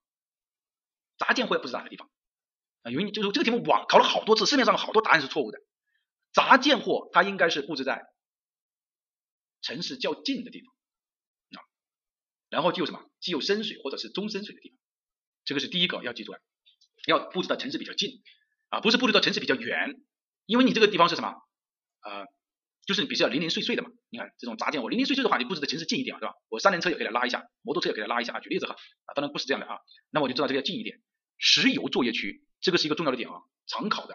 石油作业区应该布置在下游，布置在什么的下游？城市港区啊，这个锚地的这个下游，不能还并不应把岸线全部占有。这个地方特别要记住了，考试的时候往往就是石油作业区。大家可以看一下这张图，比如说这张有个码头，这个很明显，对吧？那你码头的堆场在这个地方，那我们在这知道就是你看这里是一个油厂。第一，这条路是一条修，这条路是一条什么？疏港的大道啊，这疏港要有港口要有疏港路。第二，你要看一下，它应该布置在城市的下游，如果布置在城市的上游的话，两分啊，这个分你要拿吧。如果布置在桥梁的下上游的话，一分你要拿吧，这个你应该答吧。啊，我问你，你你肯定知道他要打，为什么要打？因为当你发生泄漏的时候，那你就对桥梁对各种，为什么有人说老师为什么对桥梁这一块为什么要固执？为什么单独要提出桥梁出来呢？对吧？你肯定有人会有这种问题的啊，问这个问题的人是很聪明的人，就是你会反思嘛。那我告诉你啊，就是为什么？就是因为你抽烟，你你举个最简单的例子，当然不是说你不一定抽烟，有很多，第一是你会污染，然后水面就就会产生呃死，就是有很多异味死，然后整个就会腥臭啊，包包括还有一些对桥梁的这种烟屎各种，你就想象着你丢个烟头下去，嘣，着火了啊，这就是形象的记忆吧，就是你要记住这个啊。有人说老师我记记不住抽烟啊，你想象一下梁朝伟啊，抽烟的样子很帅的，很迷人的啊。我读大学的时候有一个女的，她就说她喜欢男生抽烟的样子啊。我到现在我也不知道啊，我因为我不是女生，是不是真的有这种女生？她说我感到抽烟的样子就很帅啊。那你就记住啊，它应该布置在重要的下游。当然我们说了，暗线一定要留出来，对吧？暗线一定要留出来啊，暗线这个是呃我们已经讲过很多次了啊，工业要生活暗线是一定要留出来的。好第三点和第四点是老师给大家补充的，第三点就是大型的货运港口和城市客运港口。不管是哪种港口，首先要有顺畅的衔接，这个顺畅的衔接很重要啊，顺畅的衔接很重要。顺畅两个字我给大家抛出来了。其实这个地方呢，为什么单独说一下这个顺畅这两个字呢？就说你不要拐弯抹角的拐来拐去的，就这个意思。我知道你，你看就是很直接的，我就这样走了就可以了。哎，并不是说我，比如说我我这样这样，哎，然后这样走，那这样就不行了。我也可以走，但这样就不行，要很顺畅的进行衔接，对吧？这个是一个啊，这个是货运港啊，你看应优先发展铁路、水路联运啊，联运机制，联运机制。因为我们是原理嘛，它考的时候也只会考原理。但是如果我们讲实物的时候，这些知识点我们还会重新来讲，那么就会结合的更紧密一点。如果是客运港的话，那你就要和呃交通枢纽进行衔接就可以了。啊，这个呢是关于啊这个港口的啊机场的那么简单啊机场的简单，就说呃大家知道我们说是逆风飞翔啊啊逆着风更容易飞翔，逆风飞翔，所以我们说的机场它是平行于主导风向的，明明白这个意思吧？机场的飞飞机，就说你说飞机的时候，你发现它是平行于主导风向的啊，这个是第一个。不要不要不是侧风的哈，是原主导风向两侧，就说是第一是平行于主导风向啊，这是第一个啊，选择 A 对吧？主导风向是哪一个啊？是这一个。那么我们首先要排除哪几个呢？可能 E 要排除掉对吧？啊，其他的都还可以啊。第一个平行主导风向，第二机场的跑道的轴线方向与城市要平行或者是相切，什么意思？这个叫平行，就说这个城区在这个地方对吧？这个叫平行，就说我要和你整个机场的轴线的跑道，这个叫轴线的跑道，要和城市市区进行一个平行，这种就叫什么呢？就没有平行了，这种就直直的把它什么，相当于跑到你直到直接直接对城市有影响，但实际上这种情况其实很多啊，就说只是有个限高而已，或者是和城市边缘相切，相切的话就要五到七米啊，五到七公里啊，五到七公里看见没有？最小距离是五到七公里，就说城市的这个这个边缘这个到这个地方的距离是五到七，跑道的边缘到这个的边缘是五到七。如果说你是顺的，你的轴线方向是通过城市的，比如说像 B 这种情况，或者说 C 这种情况，你通过的，那么你距离的你最近的一端要和城市的边缘要达到十五公里，也就这个地方到这个地方要十五公里，像这个你就我们认为它就不太合适了，因为这个是选址啊，指的是选址。那我们来看，很明显啊，你就可以很容易选出来啊，可能哪一个是比较合适的，我们认为 D 呢就非常好了，对吧？啊，我我刚刚已经说了，你那个深圳是随着这个发展的时候，它已经是这个样子了。而如果说你是对于新机场位置的选址，就说你现在新定一个机场的话，那么你就肯定要选择一个最优的嘛，对吧？那你从这个你就发现最优的可能是哪个比较最优？呃，D 选项是比较最优的。这个呢，因为它的位置距离不够，我们说要五到七，这个呢要十五，这个位置不够。这个呢，我们认为它并没有什么，并没有这个平行于主导风向，我们认为它不太合适，并且这个地方呢，我们也也是怀疑态度啊。这个呢，我们认为它可能没有十五啊，没有十五公里，对吧？那最好的就是什么？就是 D。呃，那讲净空的话，那拓展起来就没完没了了。这个考试的时候也不会考啊，那个是属于专业性的规划。然后距离啊，要避免通信啊，在这个机场的附近，大家知道啊，为什么要关机呢？就是你这样机场一般会关机，那么这个就是避免通信干扰啊啊！我现在规范规定的要六十分钟以内，要六十分钟以内你就可以到达，就是说从机场到达你整个市中心要六十分钟以内，要和快速路相连接啊，要和快速路相连接啊。道路的等级你看应该为快速路啊，高速啊这里是高速公路或者说是一级公路啊，这个就是要什么？要顺畅，也是一样的快速疏散出去啊。现在三十分钟啊，是你整错了哈，现在就是六十分钟啊，老师打了红色的啊，六十分钟啊，六十分钟哈，这个是嗯。第二个，相当就是你这个等级啊，等级要高啊，快速路、高速公路或者是一级公路。好，我们来讲一下这个城呃内部的城市吧，就是我们城市内部啊，就是是怎么样的？城市内部呢，其实呃影响呃我们整个城市的一个布局的。前面我们讲的都是一些城市对外交通嘛，对吧？什么机场、港口。接下来我们讲一下我们城市自身的城市内部系统是怎么样的啊，对吧？好，我们呃来讲啊，书上确实是太老了哈，没办法啊。呃，包括前面讲的这些都是老师更新了很多东西在里面。第一，就是你影响城市道路布局的因素有哪些？啊，就是区位中的你在整个城市的区位、城市的用地布局形态和城市的交通运输系统啊，其实简单的三句话呢，如果要展开来讲的话，其实很多啊，可以讲展开很多。第一，比如说为什么说你城市在区域中的位置可以决定你城市道路布局呢？啊，我举例子吧，比如说我我这个城市在在这个地方啊，我然后呢，整个所有的基本的城市都全部在这个位置，我刚好是处在一个我整个这边就是大山啊，这边就是大山，没有没有路了，那可想而知，我所有的道路应该都是这样过来的，对吧？是不是这样过来的？那你可想而知，如果你为了顺接这个的话，你你发现你的路，你你这个整个路一般会什么？会成这个样子吧？是不是会成这个样子？这个就和你你看，你整个城市的道路系统是不是和你在整个区域中的位置有关？是有关系的，因为你整个从一开始进来的这个就很明显。第二就是和你的城市整个城市形态有关。有有人还有人问我为什么和城市形态有关的吗？其实我们讲来讲去，最后四门科目，如果你认为老师都是在讲你最后四门科目，你讲的你觉得老师太烦了，讲来讲去就这么几个知识点，那我告诉你，you are right，你通过了，你就通过考试了。四门科目本质上是在讲一个事情。如果你哪天知道哪天你是这样理解的，那你就你就你就通过这个考试了啊！我认为听过我们的课的同学啊，应该都会啊，应该都会。好，那么这个呢就是区域中的位置，为什么和形态有关呢？其实前面我们已经讲了，用地和什么是相互协调的呢？用地和道路系统是相互协调的。前面不是讲了吗？还没这个感受。那么用地和道路系统相互协调，那不就搞定了？第三个是城市交通运输系统，城市交通系统不等于城市交通，这个是老师刚刚留的这个作业，就在这个地方。这个是关于啊第三个。啊，其实有很多啊听过我们，因为我们从啊一四年的时候开始线上，到现在为止已经六年了，快七年了。啊，只是说线上啊，不止说线下，很多听过我们课的同学，如果你系统听的话，第一是自身是有很大提高。啊，也有很多同学呢听了之后呢，觉得哎我不错啊，我对吧？我也有有有这个理解，然后就各种啊卖卖资料啊什么之类的，这种也也也是也是可也也也有这种。但是本质上，我觉得大家啊，不管你怎么做，你一定不要丢掉，就是你不要去丢掉，就是你不能就丢掉你做项目这个事情。就是老师这么忙，其实我还是一直在坚持做项目，因为你不坚持做项目，你为什么呢？你接触不到新的知识、新的理论、新的政策、新的规范啊，这个一定不能去丢掉。好，我们接下来再来看啊，就是关于城市道路系统。城市道路系统呢，我们说了有什么道路密度、交叉口啊、组织方式啊等等这些啊，然后满足城市的环境，这个跟老师没有展开了啊，等一下我们再来展开来讲啊。第三部分就是城市的道路的分类，城市道路分类呢，呃，我们说了分为两种，主干道啊，这个快速路、主干道、次干道、支路啊。如果说从这个功能上来分的话，分为交通性主干、交通性道路和生活性道路。对于这一点呢，我要求大家记住了，就是作为一个规划人员来说，这个应该是很容易记住来的啊，一百五到两百五、三百五到五百啊，七百到一千二、一千五到两千五，这个听过课的一定一定要记住了啊。为什么要记住了呢？后面我们来讲。你怎么来做规划？你在做规划的时候，其实你就是这样，比如说支路和支路之间就是一百五到两百五，次干道就是三百五到五百，主主干道就是七百到一千二，啊，这个就是什么一千五到两千五啊？为什么说我们说这个快速路，你这个二环，你现在知道吧？就说你你你所在的城市的二环，你发现没有，它的开口是非常小的，为什么？因为它告诉你的交叉口的间距就是一千五到两千五，你如果不满足这个的话，你本质上就不满足规范，所以你就发现它是走了一千五到两千五才可能有一个，远的话可能是三公里才会有一个，啊，这个是关于这个啊，包括车速肯定大家要记出来。好，然后呢，关于道路红线宽度，当然这个已经是有变化了，它是不能超过啊，你一般来说不能超过七十米。啊，然后呢特经过特批呢也不能超过八十米。啊，当然它这个上写的是六十到一百米，我们说这个也是因为教材的原因啊，但这个呢它不会去考你啊，你大概就记住，反正还是这么一个意思。好，我们接下来再来讲，啊，黄色的字看不清吧？看不清就看不清吧啊，不重要。好，我们现在再来就来讲这个城市道路系统啊，就是我们刚刚没有讲这一部分啊，这个地方仔细给大家讲一下，希望给大家呢啊有这个帮助。第一个就是呃，我们说影响城市的因素，刚刚老师已经讲了，就是呃在区域中的位置、城市用地布局的形态和交通运输系统。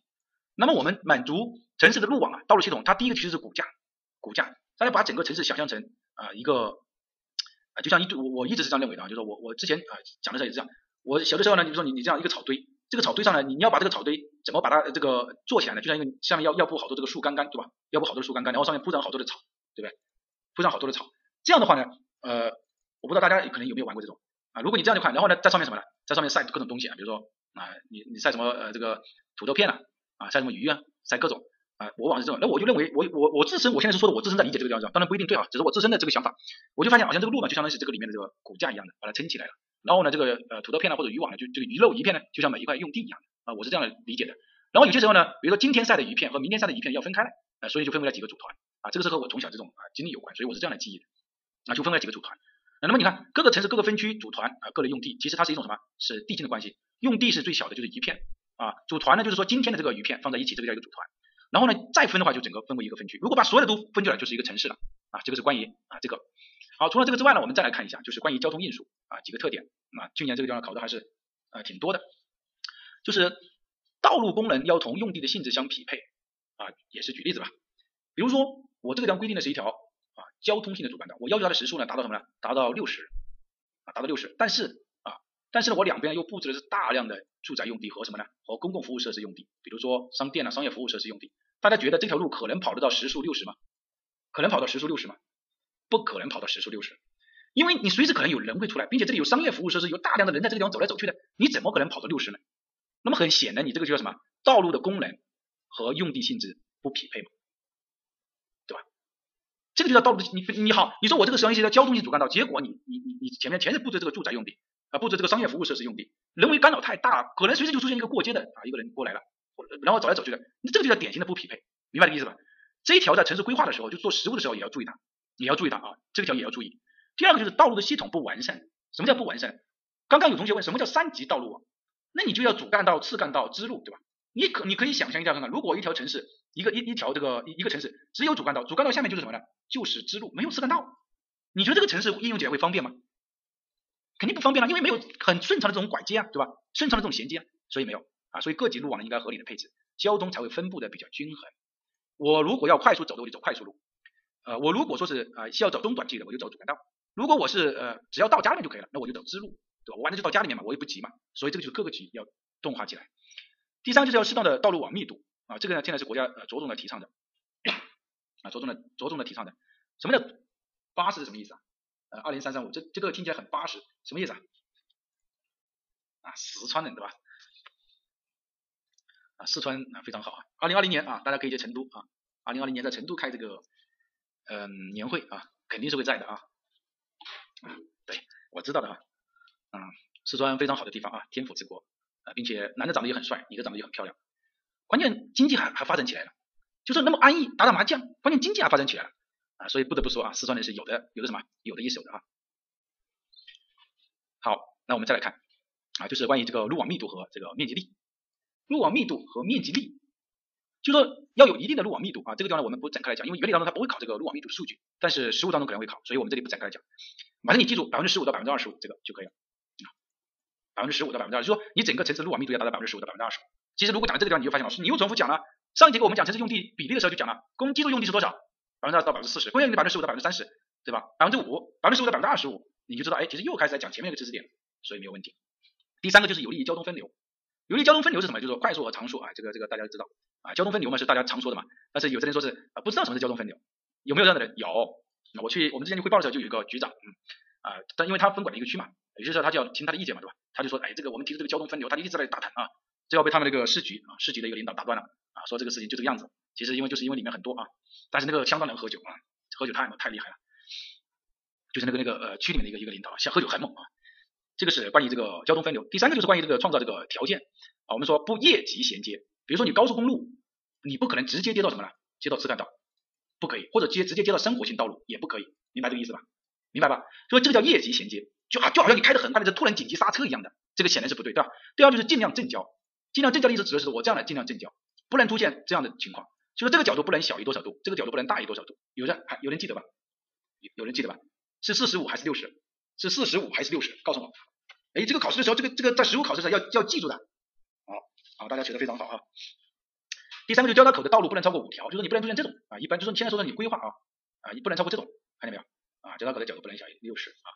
关于内外衔接啊，就是还有就是你道路要避免什么正的东西向，为什么要避免正的东西向呢？啊，比如说我我到了下午我下班的时候，我刚好是往这边走的啊，我比如说我刚好是往这个方向走，结果你太阳在这个地方照的我眼睛都看不清，对吧？哎，这是容易出交通事故嘛。我早上一上班的时候，你东边的太阳就什么照的我也看不见啊。男司机还好一点，对吧？女司机嗯，这个如果家长再紧张一下，可能就会这个地方没有任何歧视的意思哈。就是说总体来说，对机械方面来说，肯定是男的要要强一点。好，那我们来看一下啊，就是关于这个呃车速的这个，我希望大家是这个啊记住来啊。然后刚刚说的看不见的啊，就是这个地方啊，就是说我们道路红线内包括车行道、步行道、绿化带啊，这个是一块几块板的，这个是一个四块板的道路，看见没有？这个是一块四块板的道路啊。还是还有非机动车道啊，只是这么一个啊，我们快速的过一下，这个不是我们这个呃主要的这个点啊。关于各级道路的衔接也是一样的啊，低速让高速，次要让主要，生活让交通，适当分离啊。关于这个呢，我们来看一下啊，就是低速让高速这个可以，大家都很容易理解；次要让主要也很容易理解。生活让交通，因为你交通本来强的就是什么，就是速度，就是快嘛。然后要适当的呃彼此要一个分离。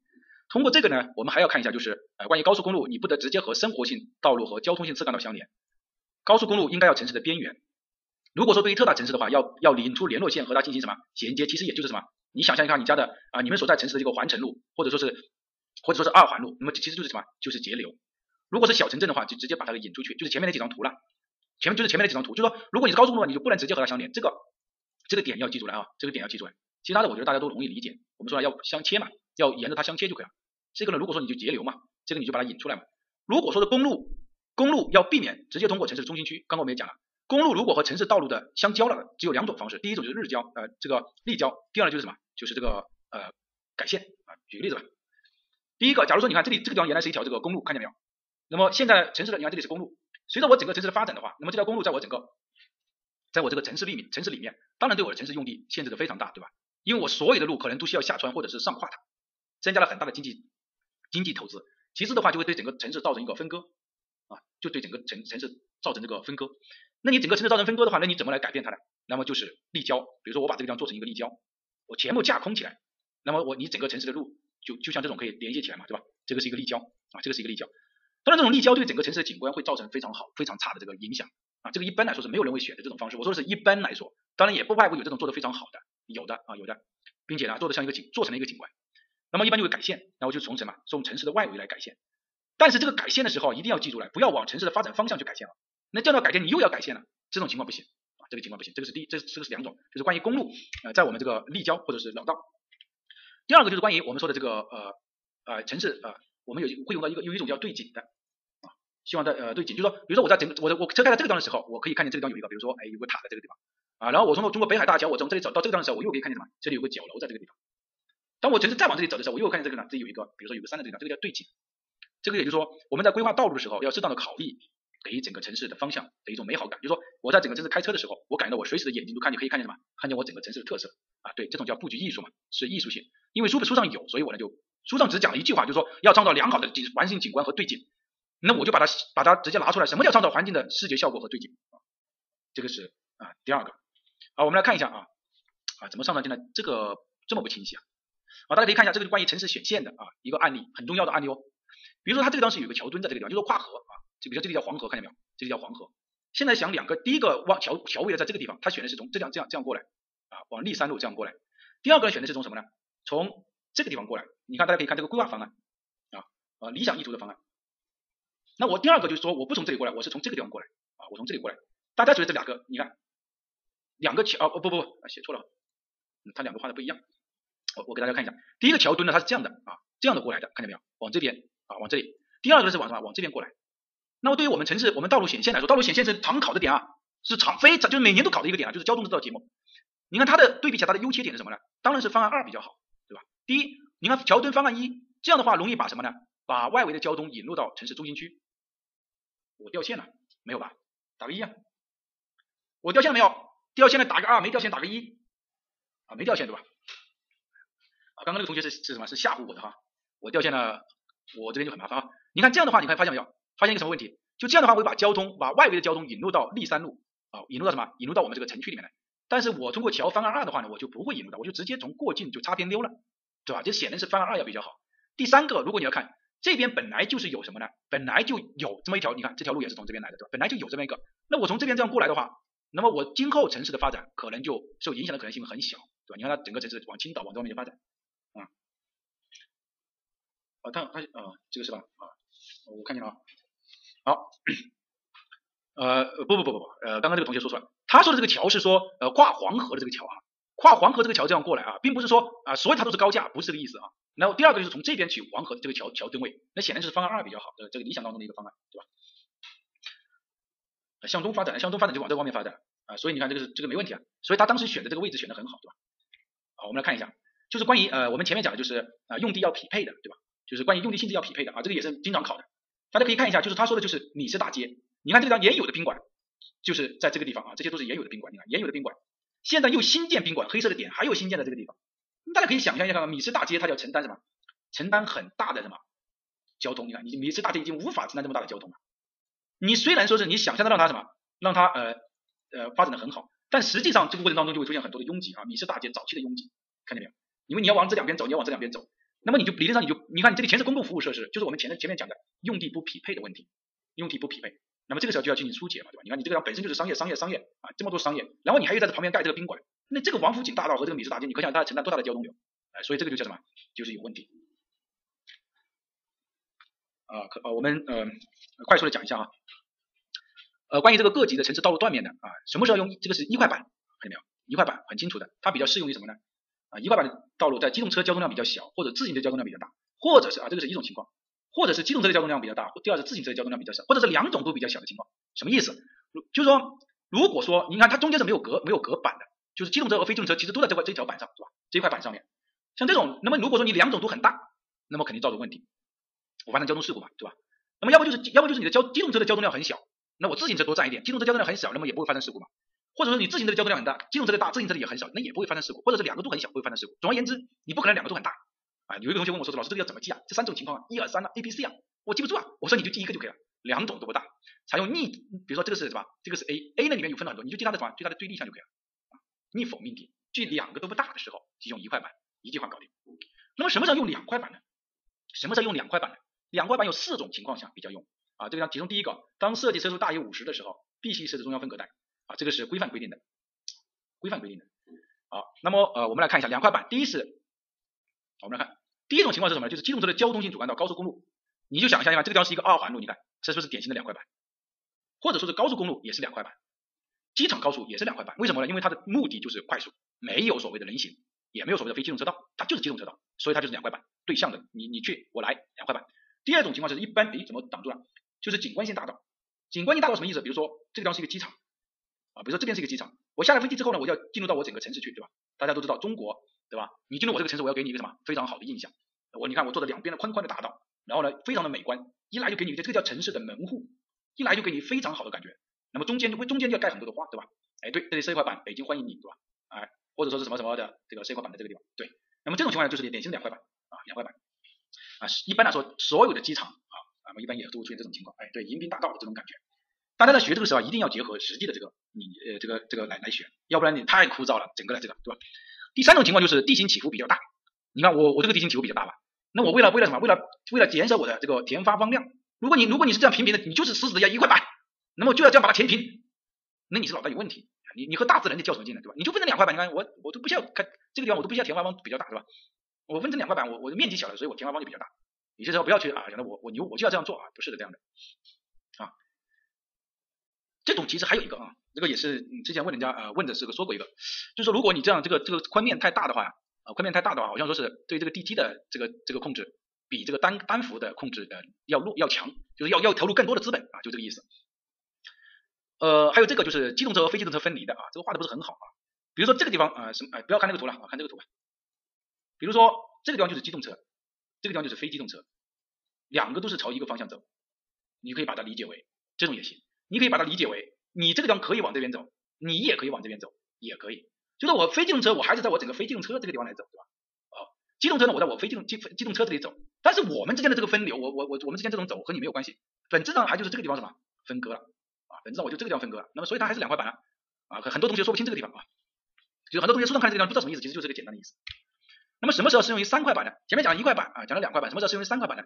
啊，这个地方是三块板啊，这里一块板，这里一块板啊，这里一块板。大家为什么要整三块板？就是为了把机动车和非机动车什么隔开嘛，对吧？就是为了把机动车和非机动车隔开。你为什么设三块板？你告诉我，你就不是为了隔开吗？那么这种情况下，你想都想得到，它是什么？它是适用于适用于哪种几种情况？你看，要么就是机动车，你看它是不适用于我们先看它不适用不适用于机动车和自行车交通量都很大的交通进出管道，或者说是这个只适用于非机动车，就是说非机动车的量很大，呃，机动车的量不是特别大的时候。如果机动车的量很大的时候，那你对象有一个干扰啊，那你就应该是四块板。比如说你你你这个对象的机动车你也应该要要隔开了吧，对吧？啊，其实老师呢为什么讲这么累，就是讲这么细，就是给大家讲原理，就是你要知道原因。那你之所以分开，就是非机动车你多嘛？那你说非机动车就什么情况下非机动车会多？告诉我，生活性主干道嘛，还是要多说嘛，对吧？生活性主干道嘛，你什么情况下非机动车会比较多？那不就是生活性主干道？生活性主干道，那么就采用非机动车道啊。李李老师，什么是生活性主干道？那我什么时候到底用三块板呢？啊，我不告诉你，你自己想一下啊。好，这个是啊第二个。有些这四块板的啊，四块板就是机动车，你看这个地方是机动车和非机动车这个混行的组合的啊，这个典型的一个四块板啊，通透对吧？通透就好啊，呃，希望大家还是就是学到东西吧。我我一直是这样这么一个观点。比如说这个地方就是什么？这个叫快车道，这个地方也叫这个叫快车道，这个叫机动车和非机动车混合混行的，这个地方既走非机动车道又走非机动车道，这个叫机灰混行的慢车道啊，这个地方叫机灰混行的慢车道。这个叫快车道，那么总共这里一块板，这里一块板，这里一块板，四块板，对吧？这种情况适用于什么呢？交通性主干道，这个适用于交通性主干道，也叫辅路啊，这个地方也叫主路，也叫辅路，但我们不要在这个地方我们就不要这样叫了，这样叫的话呢就和教材对不起来了，我们就把它叫成机动车快车道和机灰混行的慢车道啊，那么这样的话就可以了。对，它这种呢一般是呃交通性的主干道啊，这个是第二个。那我们来讲一个实际案例啊，给大家操作一下，就是如我们讲这么多，我们如何来做一个简单的？我们来看一下，我们如何来做一个简单的这个案例。比如说，当我们第一手拿到的资料就是分析，我们这个是第一个拿到的图啊，这张图你有对吧？第二个拿到的图就是你自身去进行一个，这个地方认真听哈，这个地方一定要认真听，这个地方很重要，这个地方是一个实际案例，就是告诉你如何来做做一个规划。一个规划几百万呢，你这个都舍不得听呢，肯定要认真听。一般来说，你就拿的是这张图，这张图如果没有的话，你通过计时自己也可以把它分析出来。好，你把它自己的分析出来之后。第二个就把上位的规划的道路叠加进来啊，我你看我就把上位规划的道路叠加进来，因为上位规划我动不了它啊，我没有办法。然后这里有条铁路啊，这里有这个上位规划或者是现成现有的路，我也动不了它，我把现有的路把它叠上来，这个是第二步。第三步，那我们就要看主干道和主干道之间的距离是七百到一千二。你看这条路没有变啊，大家可以看一下这条路没有变，这条路也没有变啊，这条路也没有变。那无非就是就是什么，就是来对它进行一个分割嘛。这条路和之间，我们说了主干道和主干道之间是七百到一千二。那你就要从七百的一千二之间选一个距离，比如说这个地方可能就是七百到一千二，这个地方就是七百到一千二，这个就是你人为的规划方案、规划思维了。而次干道和次干道之间是什么呢？三百五到五百啊，三百五三百五到五百，那你看次干道和次干道之间，可能我就选三百五到五百，然后它的用地又比较平准，那你看你基本上你这个方案就开始描出画出来了。但是为什么不是完完整整的方方正正的呢？因为可能有些地方涉及到啊这个一些具体的一些情况，比如像这条路它是实际上就存在的一条路，所以没有办法去变。因此，老师说这话的意思就是这么一个很简单的意思啊。我给大家画一个图，看到这个图，比如说我们首先拿这把方案叠进来，比如说有一些啊，比如说吧，我就假如吧，它是这样的一个例子啊，然后这条呢是一条高速公路，高速公路我反正我知道我和它没有衔接的，但是这两条我要需要进行衔接，那我要进行方案的时候我要怎么办呢？那我比如说我知道这主干道，我大概知道大概在七百度左右的时候，我有一条这么我有一条这么这么一条路过来，老师是随便画的哈。然后呢，到这个地方的时候，可能它不够七百，那我知道这个地方可能还要有。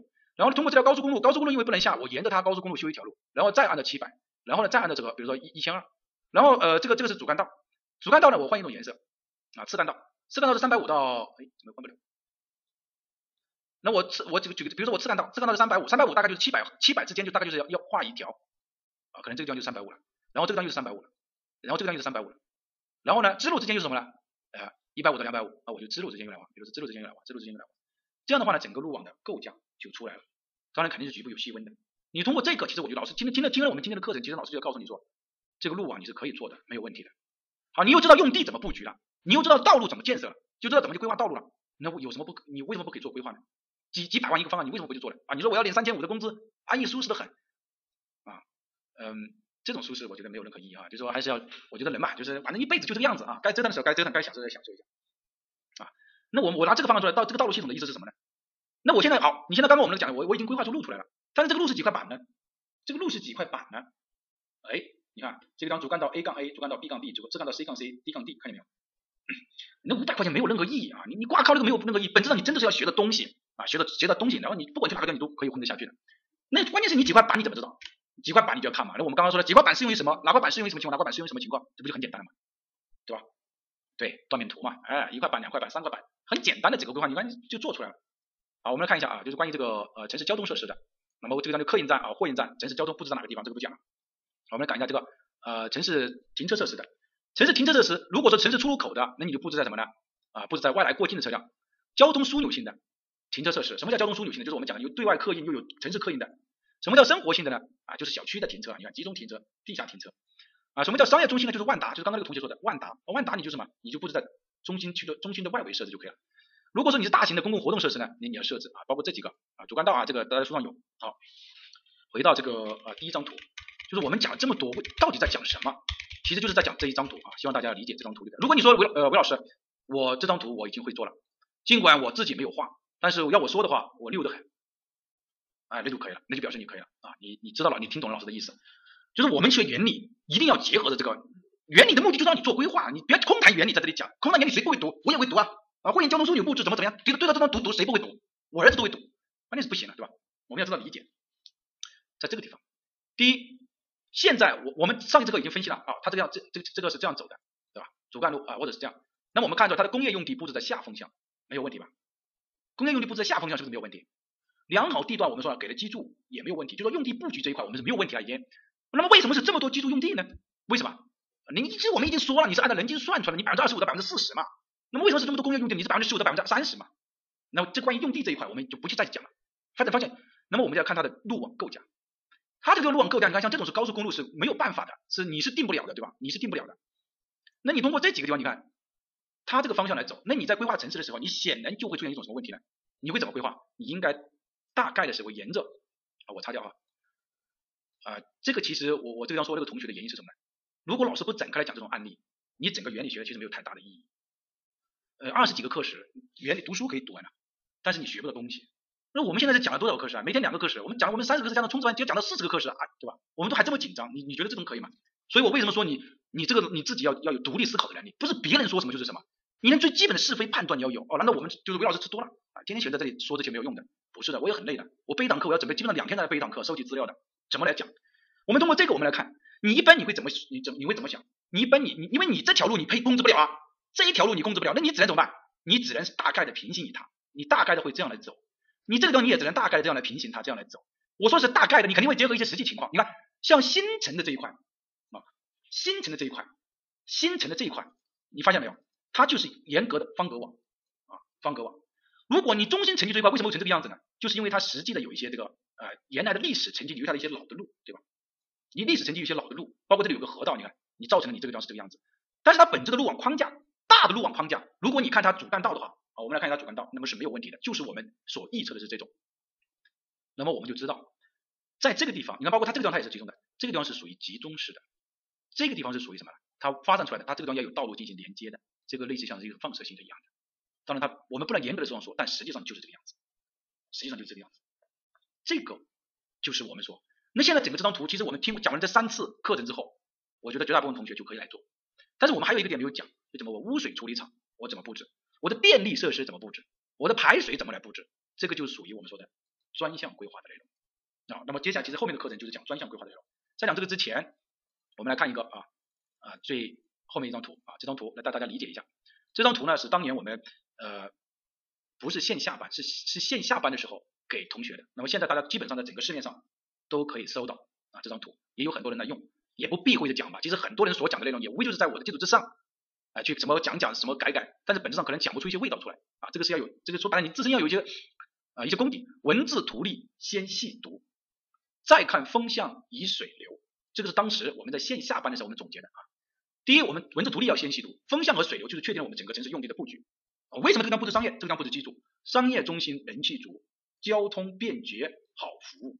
商业中心它一定要有人气，前面我们也讲了。要结合居住区，但是它的交通呢要便捷，要便捷。良好地段给居住，上班不必跑长途。良最好的地段就是用用来给居住，但是它最好呢不要出现钟摆式的交通。就是这块这张图啊，你要理解了。老师说的，你看我说我一说钟摆式的交通，你就知道哦，原来是指的那么个意思。你如果能学到这种程度，我觉得再怎一个规划你都可以有有一平息嘛。那么良好地段给居住，上班不必跑长途，对吧？工业用地重运输，污染大户惜黄富。